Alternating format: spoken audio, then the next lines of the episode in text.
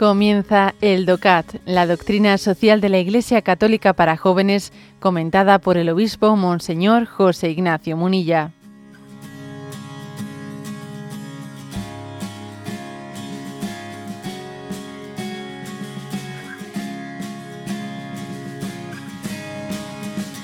Punto 287. ¿Qué sucede si los actores políticos no pueden lograr la paz eh, por sus propios medios? ¿Eh?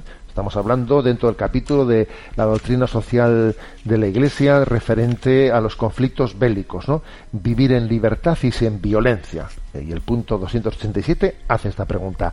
¿Qué sucede si los actores políticos no pueden lograr la paz por sus propios medios? Y responde, evidentemente, en la doctrina social católica se sabe que los estados a menudo no disponen de los instrumentos adecuados para defenderse eficazmente por sí mismos y para conservar la paz. Por ello, además de con la ayuda al desarrollo, la Iglesia se compromete también con el trabajo de aquellas organizaciones locales e internacionales que fomentan la paz y el entendimiento entre los pueblos.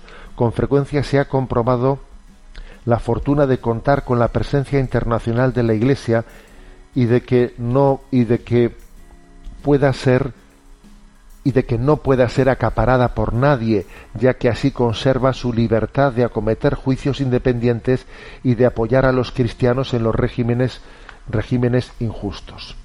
Bueno, entonces es un es un punto este el 287 en el que recuerda que también la Iglesia ha tenido una tradición, una tradición de mediación, de llamada a ser instrumento para el encuentro entre los estados, ¿no? Pues cuando cuando ha habido un riesgo grande de bueno, pues de cronificar los conflictos, ¿eh? de cronificar los conflictos.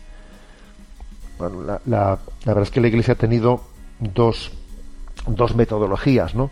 Una es la de ayudar al desarrollo, ¿eh? ayudar al desarrollo, porque ya San Pablo VI decía, ¿no? Que que el, nuevo nombre de la paz se llama la justicia. Si, suscitamos relaciones sociales justas, pues, eh, eso nos ayudará mucho a que no haya conflictos armados. ¿no? Por eso la Iglesia lucha por, también por el desarrollo de los pueblos y lo hace a su nivel.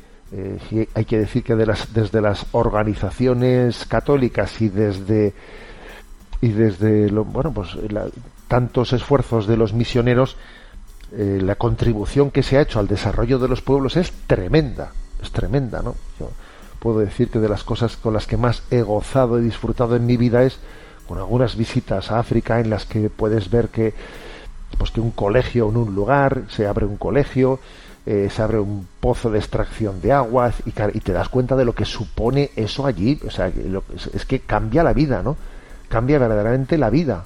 Pues pasos en ese sentido. Es una gran contribución eh, por parte de la Iglesia a, la paz, ¿eh? la promoción del desarrollo equilibrado de los pueblos, ¿no?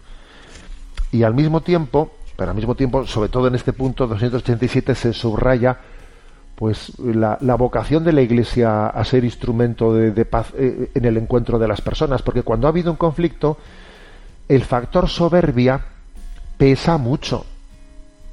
Pesa mucho. Muchas veces ocurre que cuando uno se mete en, un conflicto armado, claro, como ya lo ha comenzado, como ya, ya no puede echarse para atrás porque entonces queda de perdedor, queda de perdedor y entonces tienes que mantenerla y no enmendarla. ¿eh? O sea, es decir, tienes que ir sacando pecho. Yo, por ejemplo, muchas veces he pensado y digo, madre mía, si ahora mismo se puedes echar una cámara, una cámara, una moviola hacia atrás, ¿no?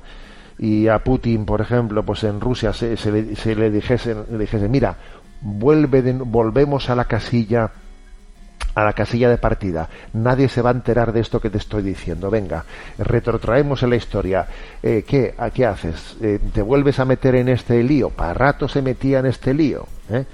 En el que se ha metido en esa invasión en Ucrania. Pero claro, como la soberbia, ¿sabes? Como la soberbia, ya una vez que uno la ha iniciado, ya no puede quedar de perdedor, porque entonces ya es mi fracaso absoluto el retirarme. Entonces comienza un problema de soberbia. Y en, ese, y en esa situación, pues es muy importante que alguien diga, vamos a intentar abrir algún canal, algún canal en el que, pues eh, recurriendo a una mediación internacional, etcétera, pues alguien tenga más posibilidades, ¿no? de buscar un acuerdo, un acuerdo de paz. Y en eso la Iglesia creo que es experta. Y bueno, he puesto el caso de, de la guerra de Ucrania, que por desgracia los, los, ofrecimientos de mediación han sido rechazados de una manera pues, pues, pues muy, muy triste, pero en otros lugares han funcionado. En otros muchos conflictos han funcionado, ¿eh? han funcionado. Y acordaros de la, de, la crisis de los misiles, ¿no? Y la intervención de Juan 23, etcétera y tal. Eh, a ver, la Iglesia tiene, mm, digamos, esa, esa vocación recibida del Señor, ¿no? A ser mediadora de paz. Y como tiene también, pues, un estatus de, independencia, de no estar acaparada o sometida por nadie, ¿eh? porque es universal, es la Iglesia católica, es universal, no está bajo un estado concreto. Eso le da, le da posibilidades, ¿no? De poder llevar adelante esa, esa mediación. Bueno, creo que es el, el, el, comentario así mínimo, más así ajustado a este punto, 287.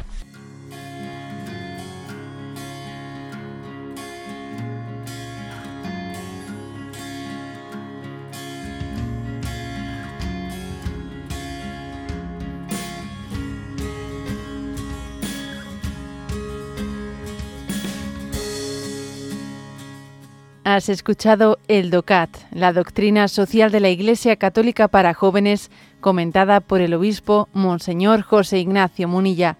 Encuentra todos los audios en radiomaria.es.